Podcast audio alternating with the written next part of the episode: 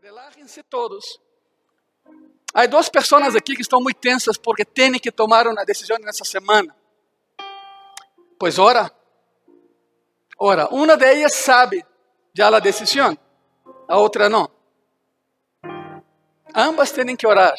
Una para agradecer y la otra para buscar.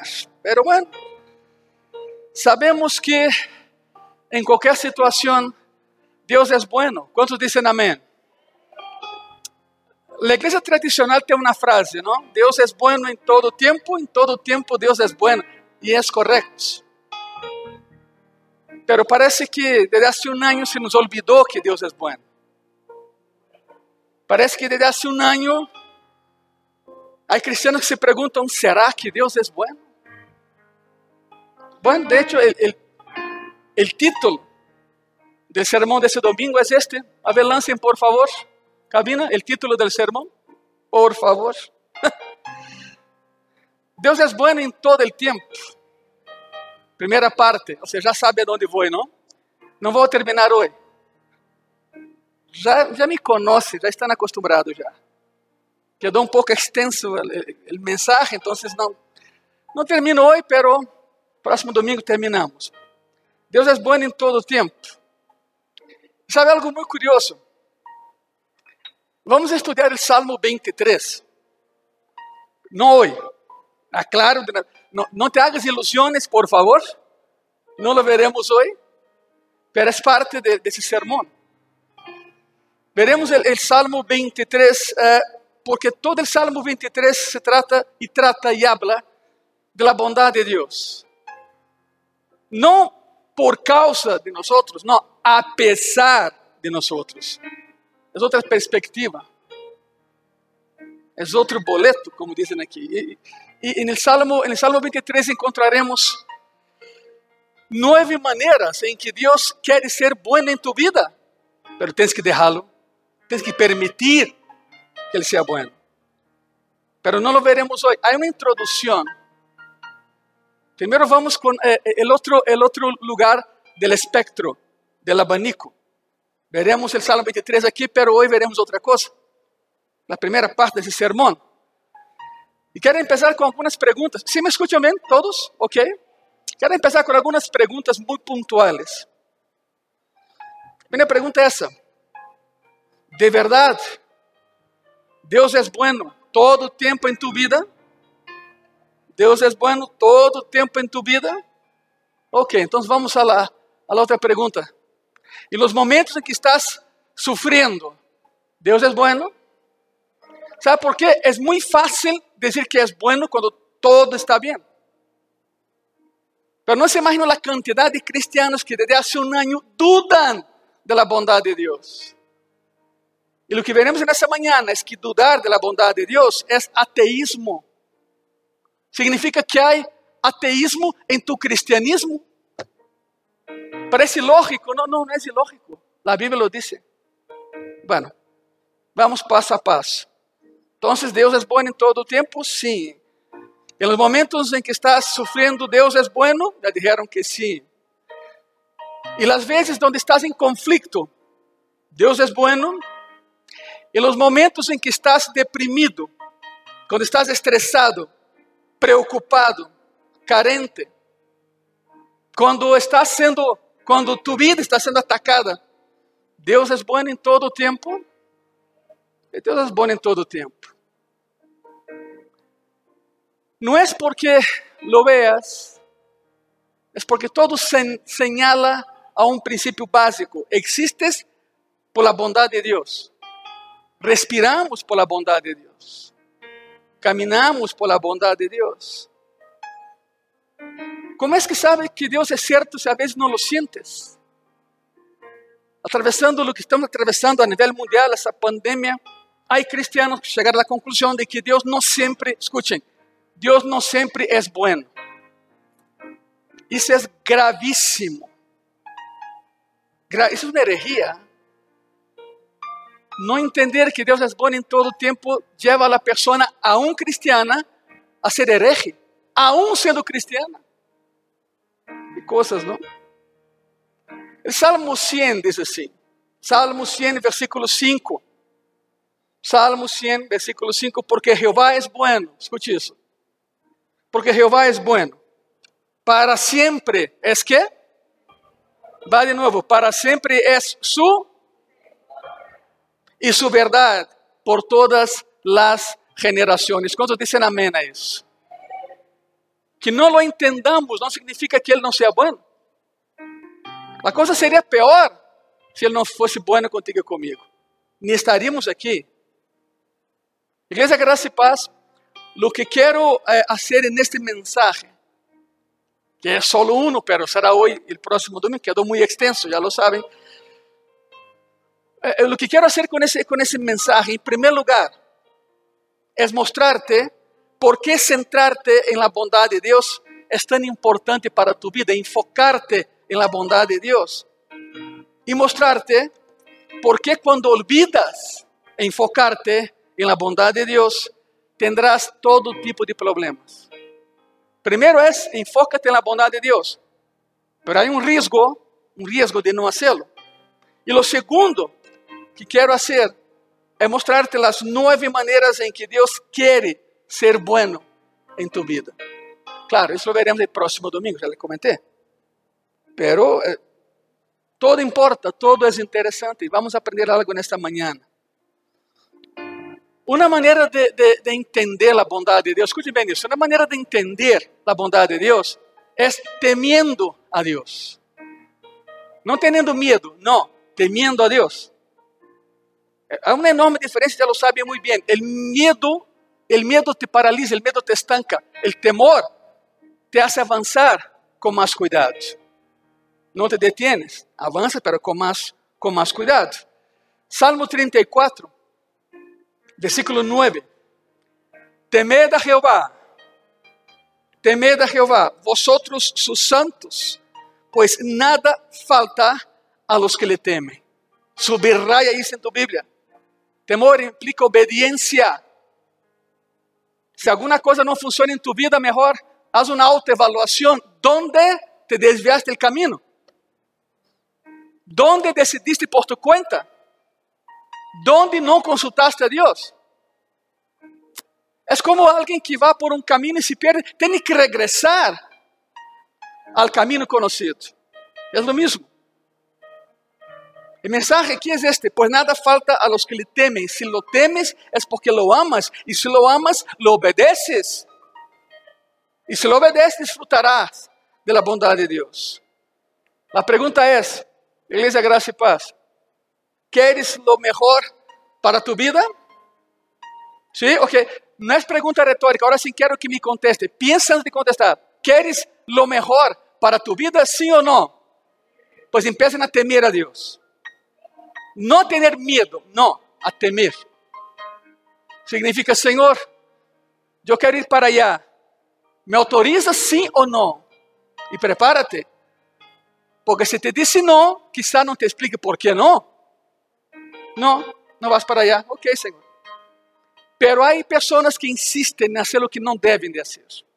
El temor queda atrás, el amor se diluye y la desobediencia trae problemas. Tens que ter temor de Deus em tu vida. Agora, que passa? Escute, que passa quando olvido a bondade de Deus? E aqui entramos no sermão de hoje. Que passa quando se me olvida que Deus é bueno? Bueno, há quatro consequências negativas em tu vida. Quando passa por esse processo de dudar da bondade de Deus. Tienes que entender isso antes que veamos o Salmo 23, a bondade de Deus. Quero deixar bem claro que, que é o que pode passar em tu vida se olvidas que Deus é bueno em todo o tempo e que em todo o tempo Deus é bueno. A primeira consequência negativa de olvidar lo bueno que é Deus é esta. Simplesmente empiezo a reclamar o crédito por as coisas que Deus hizo por mim. Eu vou repetir. Quando olvido que Deus é bueno, empiezo a pensar que eu sou Deus. Empiezo a pensar que o que hice e o que tenho foi por mis méritos. Ah, não, sim, Deus é bueno, pero isso lo logrei eu. Primeira consequência negativa de olvidar a bondade de Deus. empiezo a reclamar crédito por las cosas que Dios hizo por mí. Y cuando hago esto, cuando empiezo por ese camino, voy por un camino que va a traer muchas preocupaciones, depresión y mucho estrés en tu vida. Hubo una ocasión en Lucas 12, donde Jesús les cuenta a los discípulos la historia de una persona muy rica e insensata. Casi nunca nadie lee esse, essa parábola, porque é muito corta. Porque la vou ler nessa manhã. Lucas, capítulo 12, de versículo 16 al 21. Escute bem isso. Também lhes referiu uma parábola dizendo: La heredad de um homem rico havia produzido muito.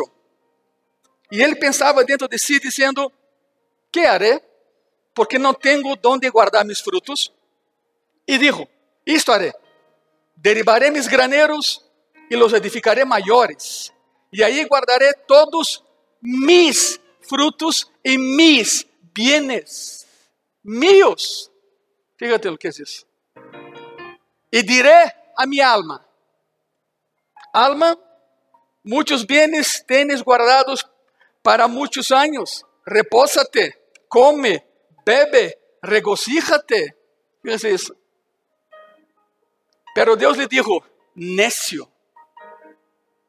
Se diga tonto. Necio. Esta noche viene a perderte tu alma. E lo que has provisto, de quem será? Se todo lo que acumulaste, quem vai desfrutar? Assim é el que hace para si tesoro e não é rico para com Deus. Essa é uma parábola duríssima. Antes de pensar, lo logré, detente tantito, pisa o freno e pensa no que está dizendo. Lo hice, lo hicimos, cuidado, cuidado com isso. O rico está muito orgulhoso e disse: Mira todo lo que he logrado, verdade? Mira todo lo que he logrado, mira toda a riqueza que he acumulado. O que vou fazer com tantas coisas? O que vou fazer com tanta riqueza? Não poderia nem gastá-lo, é muito. Te diré algo. Voy a construir graneros, o sea, depósitos más grandes para almacenar todo en ellos. Porque todo es mío. Ya lo hice. Lo logré. En esa parábola el rico no le da el crédito a Dios. Ele pensa que logrou solo. Deus lhe disse, necio. Igreja Graça e Paz, sabe qual é o pior pecado mencionado na Bíblia? Por tu cabeça pensa, passa fornicação, adultério, roubo, assassinato, pero não. Claro que todo isso é malíssimo, pero o pecado abominável, o pior pecado mencionado na Bíblia é a ingratitud orgulhosa. É quando Deus te dá algo e dizes, lo hice, lo logré. É não estar agradecido a Deus por sua bondade, esse é o pecado. Eu espero que vocês, quando se sentem à mesa a comer, eu espero que agradeçam por os alimentos. Aunque seja para tomar, escute isso, um café, agradece. Uma vez estávamos comendo em algum lugar, minha família e eu, e nos serviram, e havia muito ruído no lugar. pois em automático vamos agradecer a Deus, não? É curioso quando os cristianos fazem o que têm que fazer. A atmosfera cambia. Empezamos a orar e eu veia que o murmulho das pessoas iba bajando de intensidade. E não é que estamos gritando, ¿eh? Não somos assim, pero estamos orando a Deus, agradecendo por os alimentos. E, quando abri meus olhos, ele que iba atender a mesa traía a charola la em, em um atril ou algo, um suporte que tem eles aí, e bajou a cabeça. Não nos serviu? Fantástico, não? Parecia cristiano, mas não era cristiano. Bajou a cabeça. E de pronto, a família, na outra mesa, também estava com, os olhos cerrados. E a família em frente também, eu não sei atrás, seria muito óbvio, não? Que embotear a ver ustedes, herejes. No, tampoco. Tampoco, ¿verdad? Sea lo que sea, agradezcan, agradez, agradezcamos a Dios, porque Deus é bueno em todo tempo. A comida que temos na mesa, pouca, muita, lujosa, não lujosa, se são eh, tortillas com frijoles ou se é um caviar beluga de Noruega, não importa. Deus é bom em todo tempo. Por isso agradecemos a Deus. Eu espero que lo hagan de veras.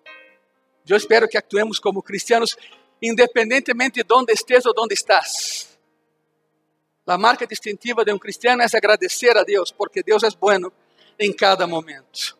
Se não lo hago, me meto em problemas.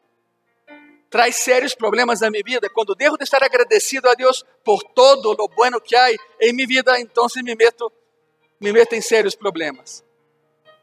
Agora um exemplo mais, Herodes. Herodes Agripa I, é o que veremos. Esse, esse é o título, Herodes Agripa I, nieto de Herodes el Grande, ele que construiu o templo de Jerusalém. Aqui vamos já para a segunda geração de Herodes, Herodes Agripa I. Está na Bíblia. Herodes vai a Antioquia de Síria vai ser um discurso. E mirem, Hechos 12, do versículo 21 ao 23. E um dia señalado, Herodes, vestidos de roupas reales, se sentou no tribunal e les arengou, significa les habló. É um discurso. E o povo aclamava gritando, voz de Deus e não de homem. voz de Dios y no de hombre. Al momento, un ángel del Señor le hirió, por cuanto no dio la gloria a Dios y expiró, bueno, muy feo, ¿no? Comido por gusanos. Flávio Josefo, historiador romano, menciona esse dia. Herodes empieza a hablar, a gente empieza a declarar que é Deus e de pronto Herodes sente um dolor abdominal muito forte. Está registrado, foi verídico. Se dobla e se cai da plataforma.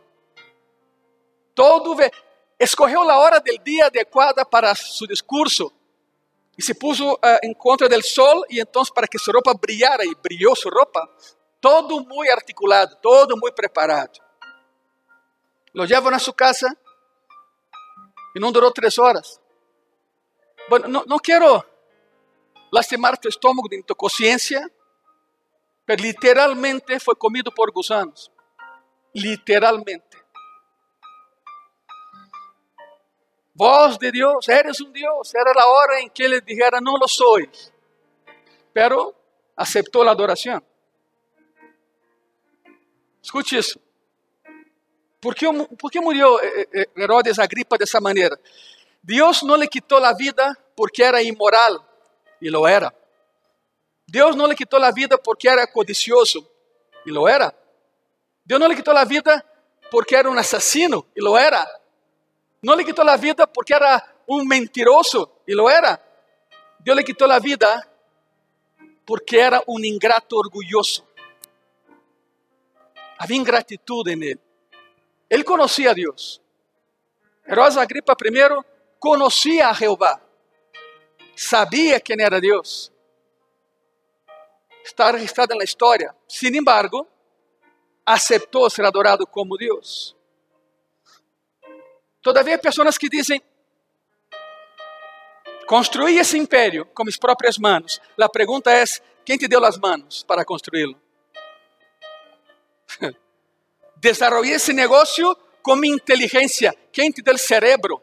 e a inteligência para construir esse negócio. Todo o que tens na vida, Igreja Graça e Paz, todo, se lo debes a Deus. Alguém tem alguma dúvida? Todo o que temos, se lo devemos a Ele. Absolutamente todo. É mais, não tomarias o próximo aliento se não fora por a bondade de Deus. Não respirarias se não fora por a bondade de Deus. Não estaria sentado aqui agora escutando esse mensagem se não fora por a bondade de Deus. Não existirias no existiríamos si no fuera por la bondad. ¿De quién? De Dios, que quede claro.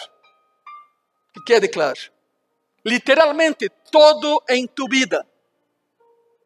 Tu capacidad de ver, la capacidad de escuchar, la capacidad de comer, la capacidad de hacer todas las cosas que haces tú, todo, todo proviene de Dios. Que no te quede ninguna duda. Absolutamente todo. La ingratitud, cuidado con eso, la ingratitud hacia Dios é a raiz do ateísmo. Por isso comentei no início, há cristianos ateus. A ver, pastor, como é isso? Sim. Porque não todo aquele que disse que Deus é Padre, lo reconhece como Padre. E na raiz do ateísmo está a ingratitud. Pero aún a los ateus não há excusa, porque eh, eh, el ateo dice, soy ateo gracias a Dios. Es un incoherente, incongruente, pero el ateo dice, no, pues yo nunca vi a Dios. Entonces no creen en Dios. Ok, hay un pasaje para ellos. E se tu me estás vendo por internet e eres ateu, agárrate e prepárate, porque a partir de hoje já não há excusa para ti. Nenhuma. Nenhuma. Não lo digo eu, lo disse Pablo. Romanos capítulo 1, versículo 20 al 22. Porque as coisas invisíveis de Ele, su eterno poder e deidade, escute isso, está, está subrayado aí, mira, se hacen claramente visíveis desde a criação do mundo, sendo entendidas por meio de las coisas hechas, de modo que não tienen excusa. Não há nenhuma excusa para os ateus. Pois, havendo conhecido a Deus, não lhe glorificaram como a Deus, nem lhe deram graças, sino que se envaneceram em seus razonamentos, e seu necio coração foi entenebrecido em oscuridade. Professando ser sábios, se hicieron que, igreja? Necios. Já sabem, necio é tonto. Tanto disseram que eram inteligentes e são tontos. Há ateus que dizem ser ateus porque nunca leyeron a Bíblia e não pensam hacerlo. Não, não lo vou fazer. Não lo vou fazer. Pues les diré outra coisa. Não há excusa para eles. Porque o passagem diz claramente que sabemos que há Deus solo com observar a criação. Solo com ver a criação podemos saber que por detrás há um Criador. Não foi generação espontânea. Algo, algo sucedeu. Todo o que é criado depende de um desenho único e prévio. Se há um desenho, é porque há um desenhador. Há um designer. Se há uma construção, é porque há um construtor. Se há uma criação, é porque existe e há um criador.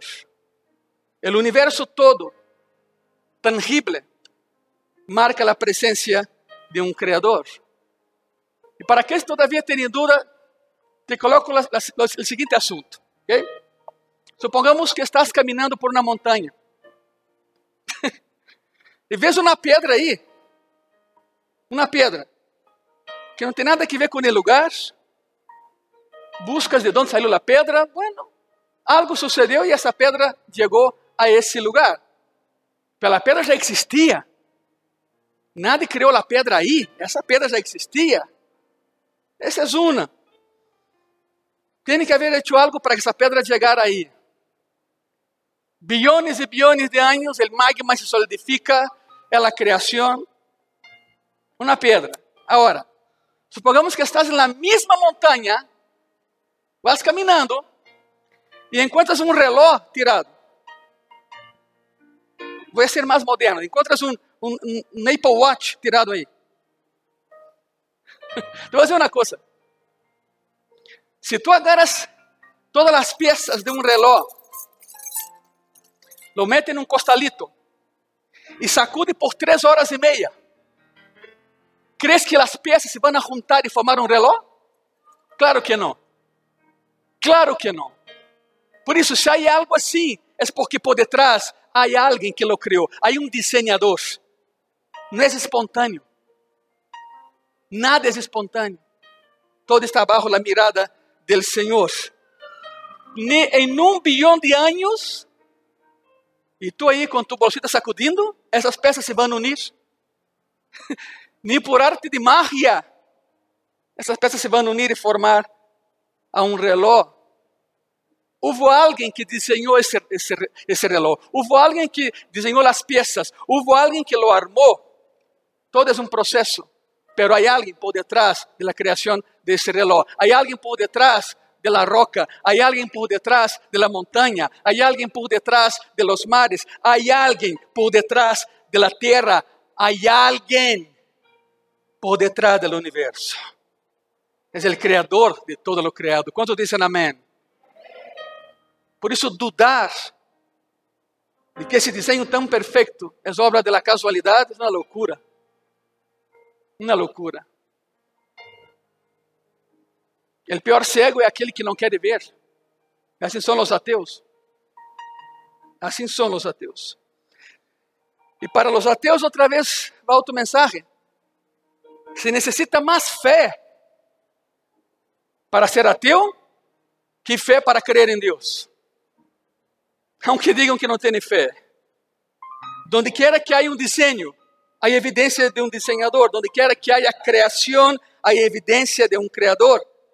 Se chama argumento cosmológico. Há seis argumentos, e los he dado em graça e paz há alguns anos. Há seis argumentos físicos, matemáticos e científicos que provam a existência de Deus, e nenhum de los seis menciona a Bíblia. Para aqueles que dizem, ah, pues com a Bíblia, não, sem a Bíblia. Há seis argumentos científicos, matemáticos, físicos que respaldam a existência de Deus. E nenhum deles usa a Bíblia para provar que Deus é real. Sabemos tu e eu que Deus é real e está aqui nesta manhã conosco. Por isso, não agradecer ao Criador é um acto de, de soberbia que leva a consequências desastrosas. Não centrar-te na bondade de Deus e ser mal agradecido hacia Deus. Escute isso, é uma señal de los últimos tempos. Diz a palavra que nos últimos tempos a fé de muitos se enfriará. Hablo de la iglesia, não del mundo. O mundo não tem fé. Aqui é uma mensagem à igreja. Segunda de Timoteo, capítulo 3, versículo 1 al 5, a palavra diz assim, igreja, ponga muita atenção. Também deve saber isto.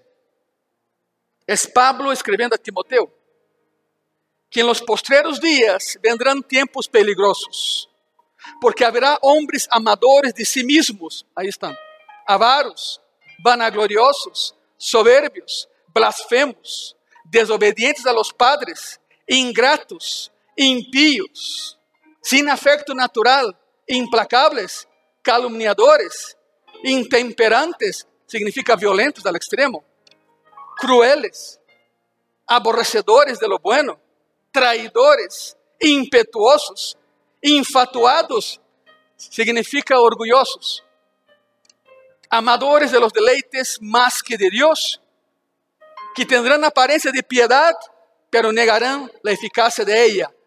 Y Pablo concluye, a estos evita. No es que voy allá a predicarles, evítalos. Dice Pablo, evítalos. Se querem seguir assim, que sigam assim.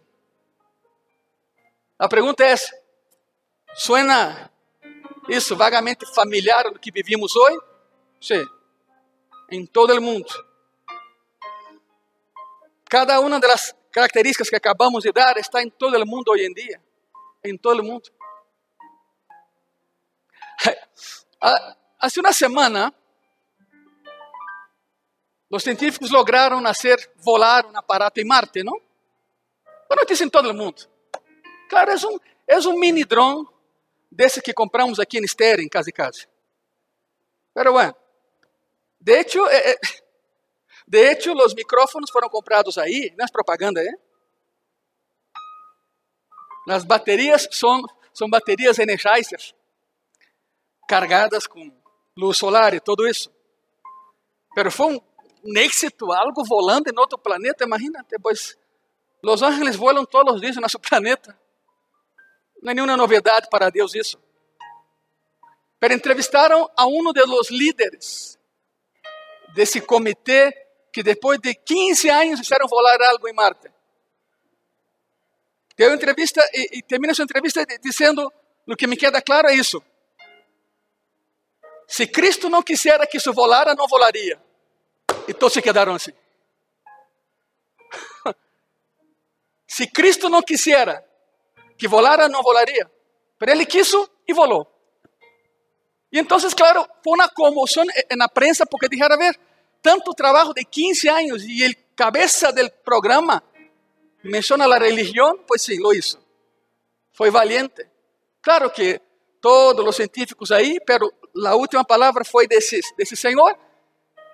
Eso fue. Si Él no quiere que algo suceda, algo no sucede. Pelo que Ele habla, se hace porque se hace. ¿Por quê? Porque Ele é bueno. Podemos desfrutar sua bondade. Não há casualidade em tu vida, nem na minha. Quero terminar esse ponto número um dessa maneira. Pastor, qual é o ponto número um? Número um, já se te foi a onda, não? Estamos vendo as quatro consequências negativas de olvidar que Deus é bom. A primeira, é que estamos vendo, as que começam a reclamar crédito por algo que Deus hizo. Santiago 1, 17 diz assim, Santiago 1, 17, igreja. Toda boa dádiva e todo dom perfeito descende de lo alto, del Padre de las luces, en el cual no hay mudanza ni sombra de variación. Significa todo lo bueno viene de Dios, no del hombre. Primera de Corintios 4, 7. Porque, ¿quién te distingue? ¿O que tienes que no hayas recibido? Y si lo recibiste, ¿por qué te glorías como si no lo hubieras recibido? Significa de que te jactas. Si nada es tuyo. Si recibes algo es por Dios. E a pergunta é: Igreja Graça e Paz, que tens tu que Deus não te haya dado? Nada. Captar o conceito, verdade? Por isso, quando ofrendamos, quando desmamos, não estamos fazendo um favor a Deus. Simplesmente dinheiro é de Ele, todo é de Ele. Quando sirves a Deus, não é um favor que Ele está fazendo a Deus, porque alguns o tomam assim. É um privilégio regressar um pouco de lo que Ele nos ha dado porque todo le pertenece a Él. No, no das nada a Dios que ya no pertenezca a Él. Que quede claro eso. Todo es de Él. Nada, literalmente nada de lo que tenemos pertenece a nosotros. Todo es de Dios. Número dos. ¿Ya vieron por qué voy a abarcar dos domingos? La segunda consecuencia negativa cuando me olvido de la bondad de Dios es esta. Número dos. Dejo de pedir ajuda a Deus. Se eu penso que Ele não é tão bueno, não lhe pido ajuda. E as coisas não funcionam. E esse é um grande, pero grande problema. Porque a Igreja Graça e Paz, quando olvidas lo bueno que é Deus por ajudarte, ou porque quer ajudarte, aí é quando empieza a depender de ti mesmo. Eu vou repetir: quando te olvidas lo bueno que é Deus, deja de com, com Ele deja de orar, deja de pedir a Él y entonces todo se resume a yo lo puedo solo. Y ahí viene la arrogancia, la soberbia, el orgullo. Ese es el gran problema, porque empiezas a depender de ti mismo y dejas de pedirle a Dios que te ayude. Y Dios quiere ayudarte y Dios quiere ayudarnos. Es más, Él está esperando que lo pidamos, pero hay que tener fe para hacerlo. Pero por outro lado, há cristianos que, que dizem, não, pastor, sabe que não quero molestar a Deus. Ele tem tantas coisas que fazer. E, e o que tenho que pedir é tão pequeno. Te digo uma coisa: todo é pequeno para Deus, porque Ele é enorme. Todo é pequeno. Não importa o tamanho de tu problema, o que importa é o tamanho de tu Deus. Quando dizem amém? Sabe por que Davi derribou a Goliat? Bom, já sabemos. Acontece a história aqui um montão de vezes, pero em la vida de Davi havia lugar para um solo gigante. E não era Goliat, era Jeová de los ejércitos. Por isso caiu. Por isso vim ao barro. Para cristianos que pensam, não quero molestar a Deus com mis pequenos problemas. Todo para Deus é pequeno, irmão, hermana. Não te preocupes, Ele sabe o que hace. Quando olvidas a bondade de Deus, ¿sabe o que passa? Outra coisa que sucede. Tus orações se convertem em rezos. Las mismas palavras, uma e outra vez. Porque te olvidas que Deus é bom. Tus orações se convertem em rezos. Qual a diferença? Muitíssima. A oração é um diálogo com Deus. Tu lhe hablas e Ele te habla. Tu lhe hablas. Um rezo é um monólogo. Solo tu hablas. Esse é nome da diferença. Pero quando alguém duda da bondade de Deus, a oração é vazia, seca, sem vida. Aí tu sabes, Senhor, o que quieras, Senhor. Tu me conheces, Senhor. Cuidado com isso. Estás a um ponto de chegar ao ateísmo, aun sendo cristiano. Não permita que tua oração llena de vida se transforme num rezo morto. Isso passa com aqueles que olvidam a bondade de Deus. Quanto mais pidas a Deus, mais Deus satisfaz tuas necessidades. E quanto mais satisfaz tuas necessidades, mais cresce tu confiança hacia Ele. Os psicólogos manejam algo chamado o círculo de segurança do niño. E te vou ler. A ver, a proyectarlo. A ver, cabina, lança por favor isso que está aí. O círculo de segurança. Imagina um círculo, por favor. Esse círculo é assim: primeiro passo, o niño reconhece uma necessidade insatisfeita e busca ajuda. O niño necessita algo e busca quem o ajude. O segundo passo desse círculo é quando o niño expressa essa necessidade e, e, por lo general llora, porque o niño todavía não maneja palavras. O bebê llora. Estou mojado, estou sucio, tenho hambre, pero todavía não alcança para falar. Então o niño expressa que algo anda mal, tem uma necessidade. O passo 3. O padre ou a madre satisfaz essa necessidade. E o quarto passo, o niño aprende a confiar em papá e em mamá. Que quede claro, é o mesmo sistema que usa Deus com nós. Para que os niños, como nós, aprendamos a confiar em el papá que temos allá. E esse papá não está allá, está aqui, nessa manhã com nós. Por isso temos que expressar. Há pessoas que dizem: Não, pues eu não vou pedir nada a Deus porque Deus é Deus e Deus sabe perfeito. Mas sabe algo? Deus quer saber se tu sabes o que queres. El Padre te dice, ok, yo sé lo que quieres, pero exprésame. A ver, habla conmigo. Quiero escuchar tu voz. El ciclo de aprendizaje es este. Los cuatro pasos. Y entonces el niño aprende a confiar en papá cada vez más. Y es exactamente así como Dios te enseña y nos enseña a confiar en Él. Tienes una necesidad insatisfecha en tu vida. Expresas essa necessidade insatisfeita a Deus. Deus satisface essa necessidade e aprendes a confiar mais e mais em Ele. E lo hacemos uma e outra e outra vez. Igreja, se não estás expressando tus necessidades a Deus, não estás crescendo em confiança ao Padre. E tens um problema. Porque a única forma de aprender é falando com Ele. Cada ninho tem que aprender a diferença entre ele não, escute isso, não e todavia não. Todos temos que aprender a diferença entre el não e el todavia não, porque não é o mesmo. Um é um retraso, o outro, el outro é uma negação. Todavia não é um, é um retraso, el não é uma negação. Significa madurez espiritual. Temos que ser maduros para entender quando Deus disse não ou quando disse todavia não. Como se aprende isso? Hablem com ele. Platiquem com o Padre e vas entender a diferença entre um e outro.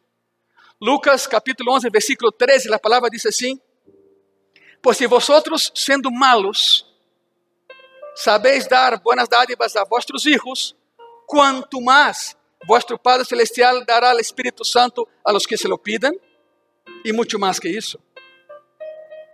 Hebreos 4:16. Acerquémonos, pues, confiadamente al trono de la gracia para alcanzar misericordia y hallar gracia para el oportuno socorro.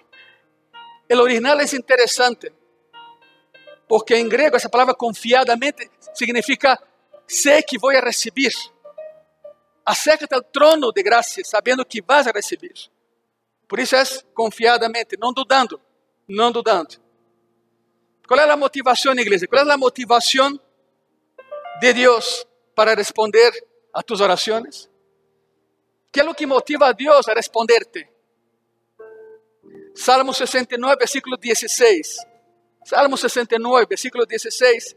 Respóndeme, Jehová, porque benigna es tu misericordia. Mírame conforme a la multitud de tus piedades. Porque Deus é bueno. Deus é bueno em todo tempo. Em todo tempo, Deus é que? Por isso responde a tua oração. Porque Ele é bueno. Todo o que Deus hace por ti, através de ti e em ti, lo hace porque uma vez mais, Deus é bueno. La bondade de Deus para ti não se basa em tu bondade, se basa em su bondade. Isso é muito diferente. Se põem de pé, por favor.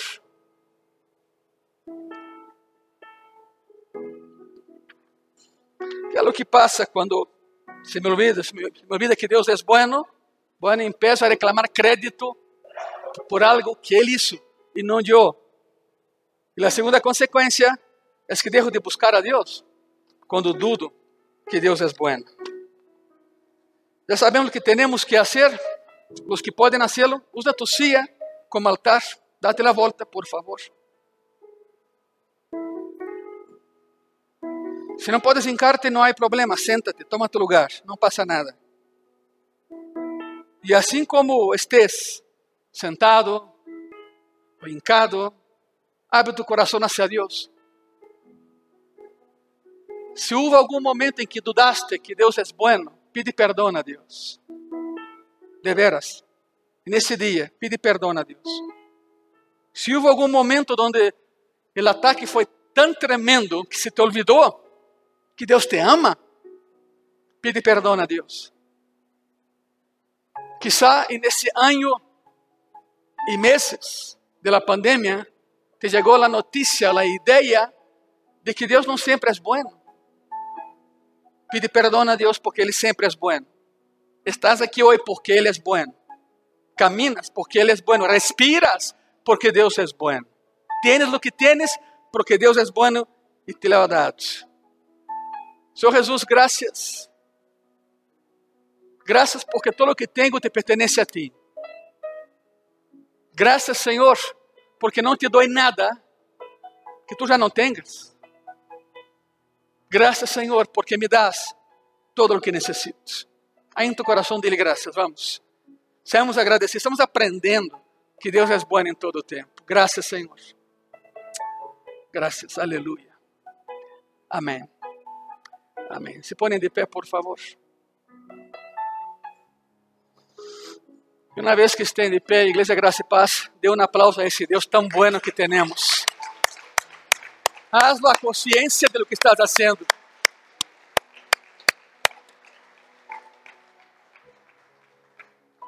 E nessa bondade se expressa através da